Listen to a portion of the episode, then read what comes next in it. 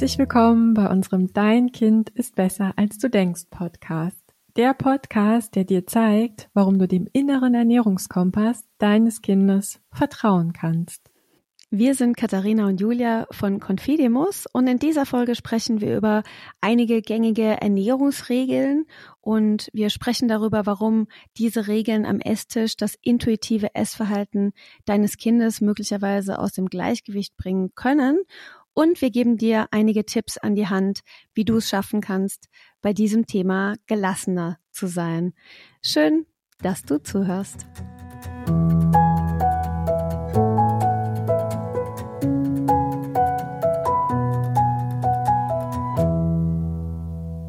Ja, wir wurden schon ganz häufig gefragt, ja, Ernährungsregeln, was soll denn daran falsch sein?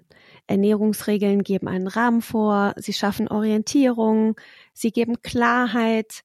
Ja, und wir wollen jetzt heute in der Folge darüber sprechen, warum wir eben glauben oder sicher sind, dass Ernährungsregeln tatsächlich falsch sein können. Aber das vielleicht noch die Frage, was meinen wir denn mit Ernährungsregeln? Wir meinen damit nicht, dass man gemeinsame Mahlzeiten einnimmt. Also das ne-, meinen wir nicht, wenn wir von Ernährungsregeln sprechen, denn gemeinsame Mahlzeiten sind etwas sehr Schönes. Das hilft Kindern, das ist gut für ihr Selbstwertgefühl, wenn man diese gemeinsamen Mahlzeiten hat, wenn die Familie am Tisch zusammenkommt, wenn sie ja idealerweise Spaß am Esstisch hat, sich austauscht, man gemeinsam isst. Also das halten wir für etwas sehr Schönes und Wünschenswertes und für ein ganz tolles, schönes Ritual. Und was wir auch nicht meinen mit Ernährungsregeln ist, dass man dem Kind nicht sagen kann, wie man mit Messer und Gabel richtig isst, zum Beispiel. Also das meinen wir nicht. Aber was meinen wir? Wir meinen, dass man Kindern Regeln an die Hand gibt, die so ihr Inneres betreffen, ihre eigene individuelle Essentscheidung betreffen. Eine Regel wäre beispielsweise so etwas wie, ohne Frühstück gehst du nicht aus dem Haus. Und davon gibt es natürlich relativ viele. Julia, welche fallen dir da so ein? Ja, mir fällt eigentlich direkt der Klassiker ein. Ne? ähm, fünf Portionen Obst und Gemüse am Tag müssen es schon sein. Und ja, eine feste Richtlinie, die uns eine gesunde Ernährungsweise, wenn man so will, vorschreibt. Mir fällt noch eine weitere ein, nämlich ähm, auch eine, eine Regel, eine Ernährungsregel der Deutschen Gesellschaft für Ernährung, die ja beispielsweise sagt, Vollkorn ist immer die beste Wahl. Also egal, ob es sich um Brot handelt ähm, oder um Nudeln oder Reis, wir sollten nach Möglichkeit immer die Vollkornvariante wählen. Und das sind natürlich, du hast es eingangs gesagt, Regeln, die ja Orientierung schaffen, die eine Klarheit haben. Das heißt, wenn ich weiß, fünf Portionen Obst und Gemüse pro Tag, dann kann ich das irgendwie einplanen. Und für mich als Mutter bedeutet es vielleicht auch, wenn ich es schaffe oder wenn mein Kind es schafft, diese vorgegebene Menge tatsächlich zu essen, dass ich dann sicher sein kann, dass mein Kind mit allem versorgt ist, was es braucht, um ja gesund zu wachsen und sich gesund zu entwickeln. Was diese Regeln aber ja völlig ausklammern ist, dass wir ja alle anders essen, dass wir alle andere Vorlieben haben und dass es eben nicht die eine richtige Ernährungsweise für alle Menschen gibt. Vielleicht als Beispiel, es gibt ja Menschen, die Vollkornbrot einfach unglaublich schlecht verdauen können. Das heißt, es gibt Menschen, die haben Bauchschmerzen, wenn sie Vollkornbrot essen. Und da kann man ja wirklich die Frage stellen, ist denn dann das Vollkornbrot für diese Menschen auch ein gesundes Lebensmittel? Ich glaube nein, weil wir alle ganz individuelle Ernährungsbedürfnisse haben. Und ich glaube, dass es wichtig ist, dass wir uns daran orientieren, dass wir uns daran orientieren, was bekommt mir gut. Und wenn ich spüre, das Vollkornbrot macht mir Bauchschmerzen, dann tue ich gut daran, mich von dieser strikten Ernährungsregel, von dieser strikten Richtlinie zu lösen und es einfach nicht mehr zu essen.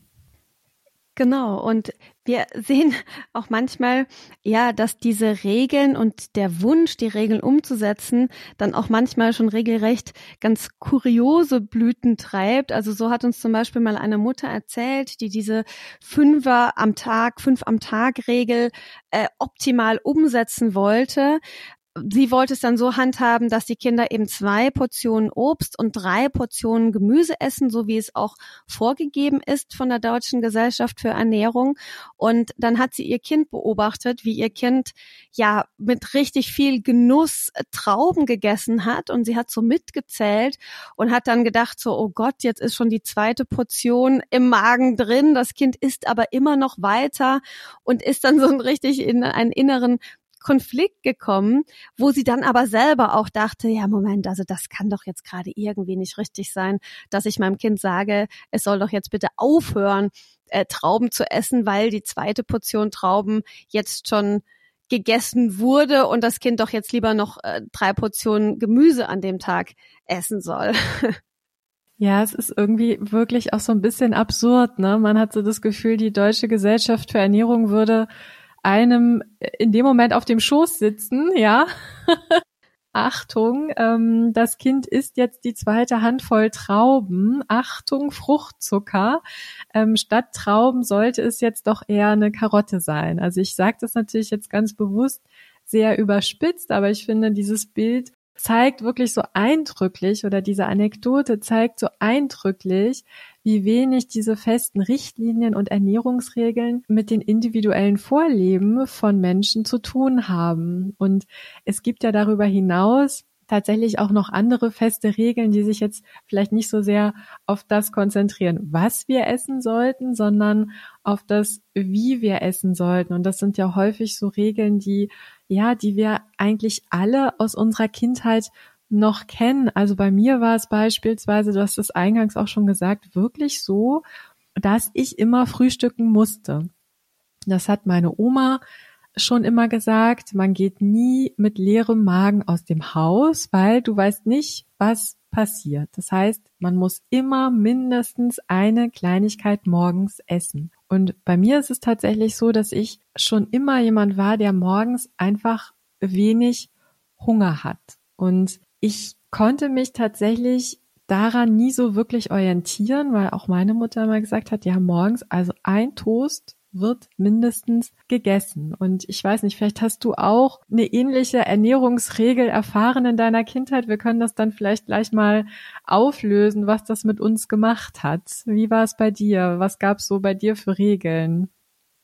Ja, also zum Beispiel bei mir war eine ganz klare Regel, die auch, glaube ich, in meiner gesamten Kindheit nie gebrochen wurde, war, der Teller wird leer gegessen und es wird von allem probiert.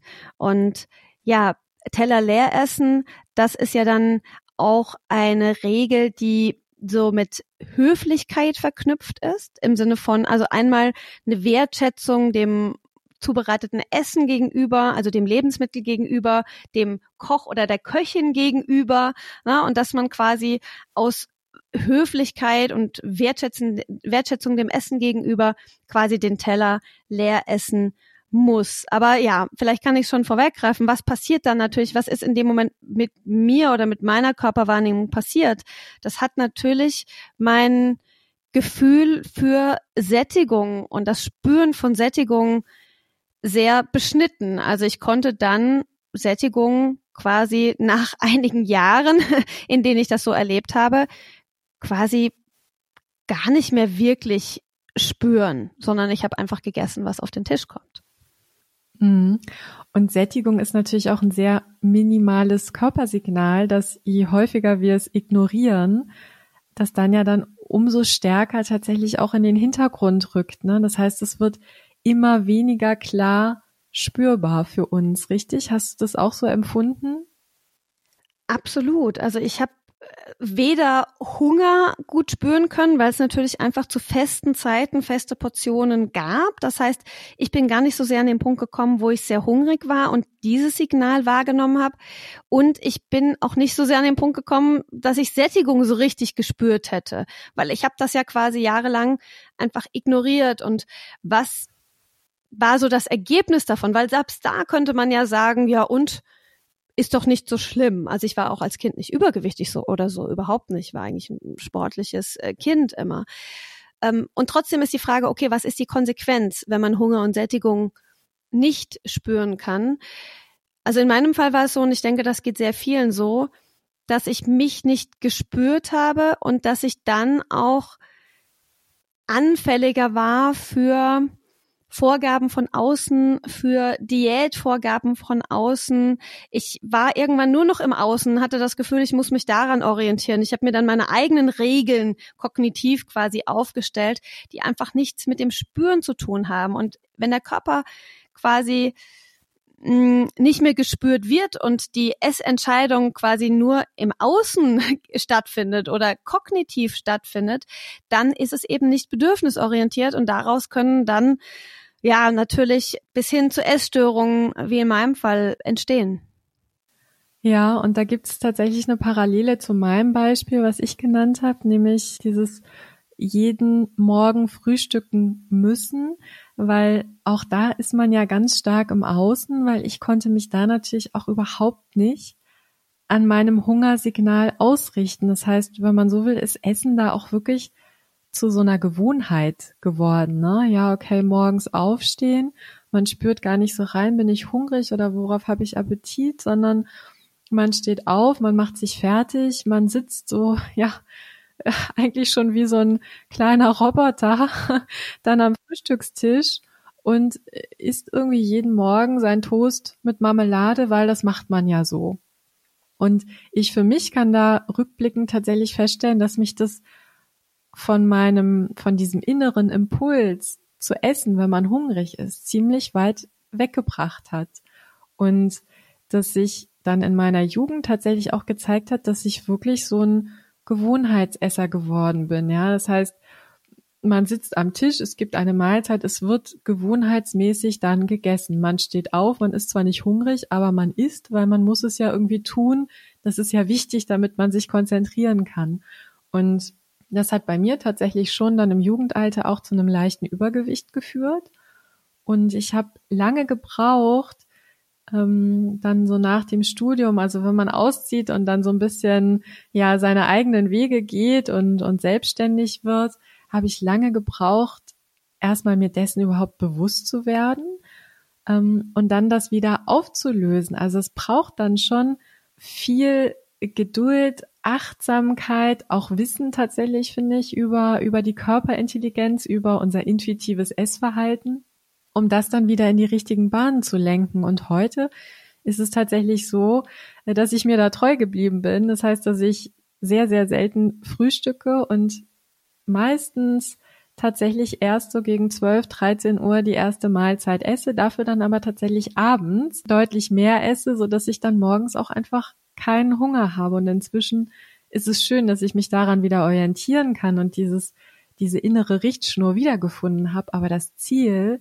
Katharina, und da sind wir uns einig, sollte ja eigentlich sein, dass Kinder diese Richtschnur gar nicht erst verlieren, sondern dass sie in Kontakt bleiben mit ihrem Hungergefühl und dass sie in Kontakt bleiben mit ihrem Sättigungsgefühl und dass wir diese Dinge eben nicht mit Ernährungsregeln unterwandern. Absolut. Und es gibt ja, wir haben jetzt ein paar schon angesprochen, es gibt ja auch noch weitere ganz klassische Ernährungsregeln, nämlich sowas wie ja erst die Hauptmahlzeit und dann den Nachtisch. Und das ist ja auch etwas, ne, wenn wir über gelernte Muster sprechen und über diese Muster, was das mit uns beiden zum Beispiel auch gemacht hat, wenn wir über Jahre hinweg lernen, erst die Hauptmahlzeit und dann das wird nicht explizit vielleicht so gesagt, aber dann als Belohnung den Nachtisch. Dann lernen wir natürlich uns mit Nachtisch oder mit Süßem zu belohnen. Und das zieht sich dann oft einfach unser ganzes Leben lang durch, dass wir äh, also zum einen direkt bei der Mahlzeit irgendwie denken, okay, egal worauf ich jetzt gerade Appetit habe, ich muss jetzt erstmal was Herzhaftes essen und dann kann ich was Süßes essen. Das ist ja schon mal etwas, was gar nicht so sein muss. Also es kann ja auch mal sein, dass man vielleicht nur Lust hat auf was Süßes oder dass man mal nur Lust hat auf was Herzhaftes. Aber das wird dann irgendwie wie gekoppelt und hat dann auch oft mit Appetit und eben auch mit Hunger und Sättigung gar nichts zu tun. Ne, dass man vielleicht schon satt ist nach der Hauptmahlzeit und dann erst das Dessert isst, ja, dass man da das Sättigungsempfinden übergeht und so weiter, also was die direkte Mahlzeit betrifft. Aber das geht ja noch weit darüber hinaus, nämlich dass wir lernen, uns damit zu belohnen. Und dann führt es einfach dazu, dass wir dann ja später zum Beispiel am Ende des Tages, wenn wir müde sind, uns dann auch mit was Süßem belohnen. Einfach weil wir gelernt haben, dass das ein adäquates Mittel der Belohnung ist, das Süße. Und das hat dann einfach auch überhaupt nichts mehr mit unserem inneren Ernährungskompass zu tun, sondern es ist dann eigentlich eine Form von emotionalem Essen geworden. Ja, richtig. Und ich finde, was man sich auch wirklich vor Augen halten muss, ist, dass wenn wir so Regeln anwenden wie erst das Gemüse, ja, ich sag meinem Kind, du isst erst das Gemüse und dann darfst du den Nachtisch haben, dass natürlich dann aus Kinderperspektive etwas passiert, nämlich das Gemüse wird ja in der Gunst des Kindes abgewertet, weil das ist etwas, was es essen muss. Das heißt, langfristig nehmen wir Kindern durch diese Ernährungsregel ja auch die Lust auf Gemüse, weil irgendwie ist das Gemüse dann mit so Druck und Zwang assoziiert, während der süße Nachtisch in der Gunst der Kinder natürlich steigt, weil zum einen ist es ja unglaublich lecker und dann ist es natürlich auch so, dass sie etwas tun müssen, um diesen Nachtisch ja, zu erhalten, nämlich das Gemüse aufessen. Das heißt, der Nachtisch wird dann in der Gunst der Kinder nochmal aufgewertet. Das heißt, das, was wir eigentlich erreichen wollen, dass die Kinder, ja, ausgewogen essen und wir meinen, dass wir das kurzfristig erreichen über diese Ernährungsregel. Das ist ja gar nicht so, ne? sondern wir erreichen ja im Grunde genau das Gegenteil damit. Und ich finde es schön, dass du sagst, vielleicht ist es manchmal so, dass man nach der Hauptmahlzeit schon satt ist oder vielleicht ist es auch so, dass man gar keinen richtige, gar keinen richtigen Appetit hat auf etwas Herzhaftes.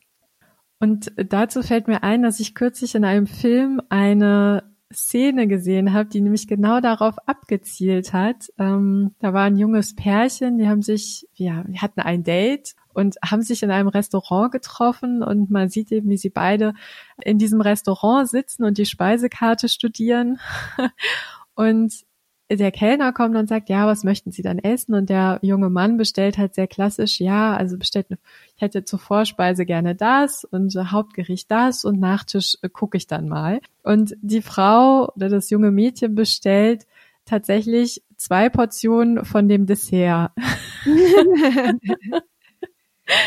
Und es ist ja wirklich so, dass wir ja auch so geprägt sind, dass wir denken, also das geht doch nicht. Man kann doch jetzt nicht, wenn man essen geht, irgendwie zweimal Dessert bestellen und überhaupt nichts Richtiges essen. Ja, und das ist tatsächlich auch so ein Gedanke, der mir irgendwie im ersten Moment so gekommen ist. Und dann dachte ich, ja, warum eigentlich nicht? Und sie erklärt es dann in dem Film auch, und man sieht der Kellner, der blickt sie so ganz irritiert an. Und sie sagt dann, ja, das ist jetzt das, worauf ich am meisten Lust habe. Und wenn ich aus diesem Restaurant gehe und von einem Auto erfasst werde, ja, ähm, dann will ich mir nicht vorwerfen, dass ich etwas gegessen habe, worauf ich gar keine Lust hatte oder keinen Appetit hatte, sondern ich lebe jetzt in dem Moment. Und in diesem Moment habe ich Lust, dieses Dessert zu essen. Also bestelle ich es mir zweimal. Und ich möchte keine Nudeln oder Pizza oder ein Steak essen, sondern ich habe jetzt Lust, auf dieses Dessert und das fand ich irgendwie so eine unglaublich erfrischende und auch ja inspirierende Szene tatsächlich.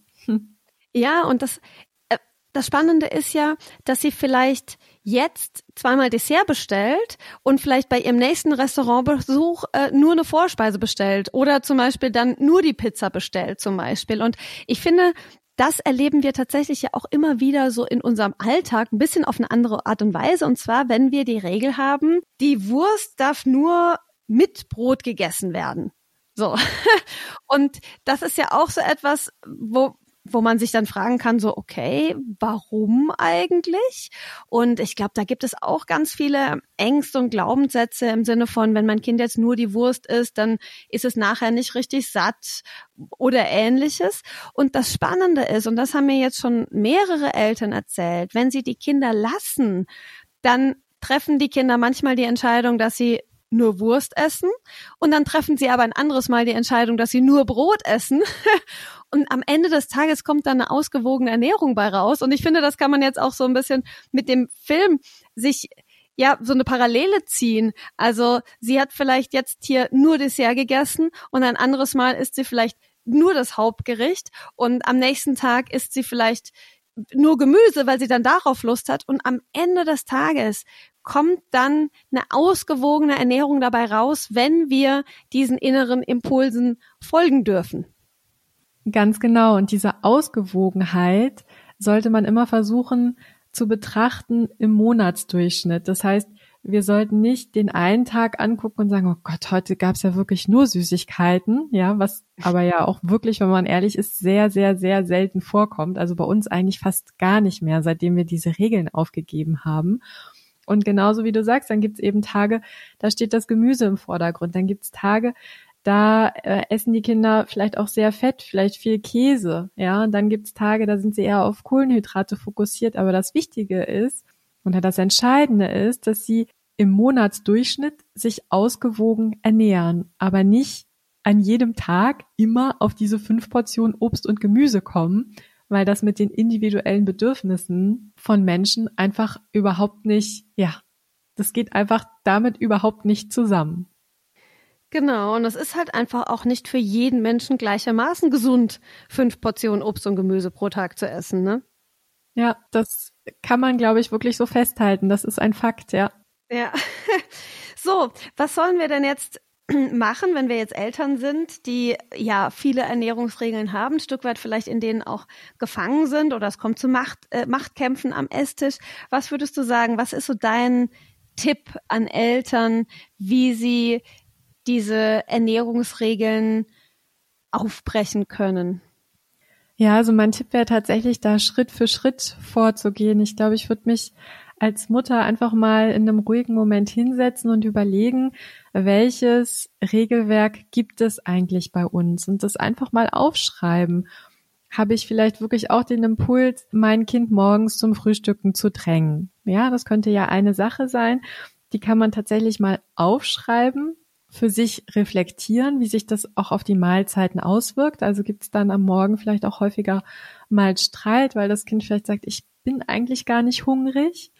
Ähm, und dann kann man sich überlegen, welche dieser Regeln, die man sich notiert hat, man aufgeben möchte. Und damit, und da möchte ich auch wirklich alle Eltern ja ganz herzlich ermutigen, das dann auch zu tun sich von diesen Regeln dann zu lösen, auch mit dem Kind zu sprechen und zu sagen, pass auf, ich habe festgestellt, du hast morgens gar nicht so sehr viel Hunger und ich möchte dir da einfach mehr Freiheiten lassen. Ich mische mich nicht mehr ein. Du kannst mir sagen, ob du hungrig bist oder nicht und du entscheidest, ob du dann eben morgen morgens etwas essen möchtest und da einfach so mit so kleinen Schritten anzufangen und dann eben auch die Aha-Momente zu feiern mit den Kindern. Und es könnte ja dann beispielsweise passieren, dass vielleicht ein Kind sagt morgens, ich bin gar nicht hungrig und dann in der Schule vielleicht feststellt, oh ja, okay, also nach der ersten Stunde hatte ich aber doch einen ziemlich großen Hunger.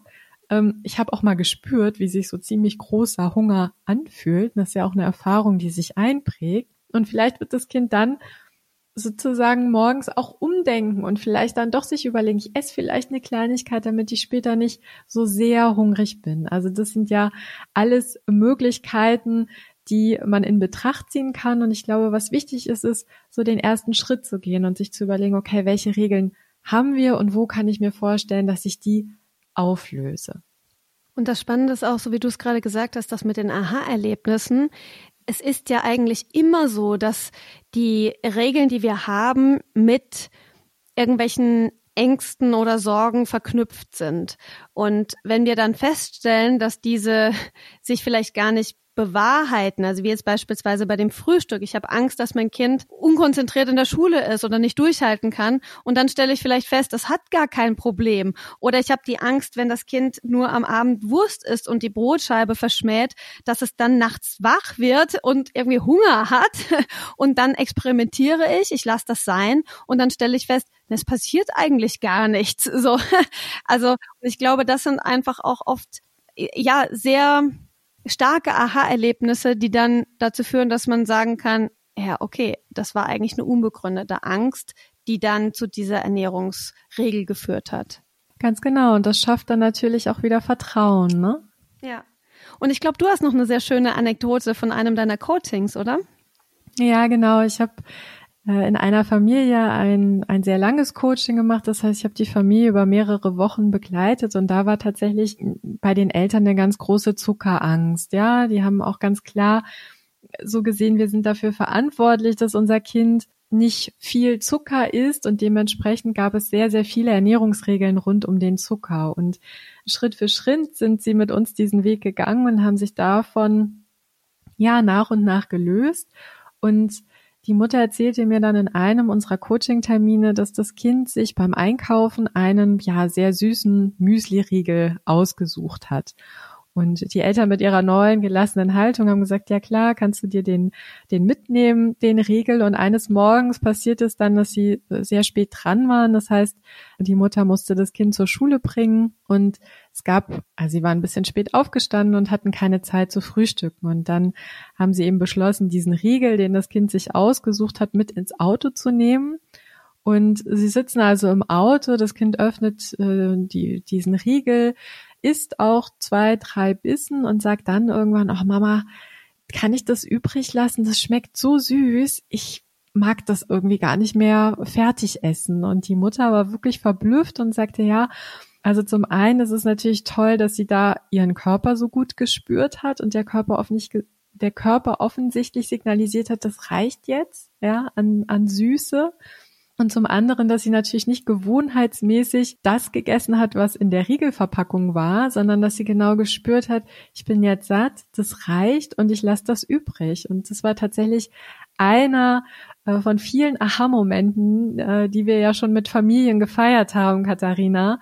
Und äh, ja, es war aber ein Moment, der sich äh, mir irgendwie auch eingebrannt hat, der mir in Erinnerung geblieben ist, weil das eben, wie gesagt, Eltern waren oder eine Familie war, in der es einfach unglaublich viele Zuckerregeln gab. Und das ist dann natürlich sehr schön zu sehen, wie gut und schnell die Kinder trotzdem auch wieder zurückfinden zu ihrem, ja, inneren Ernährungskompass.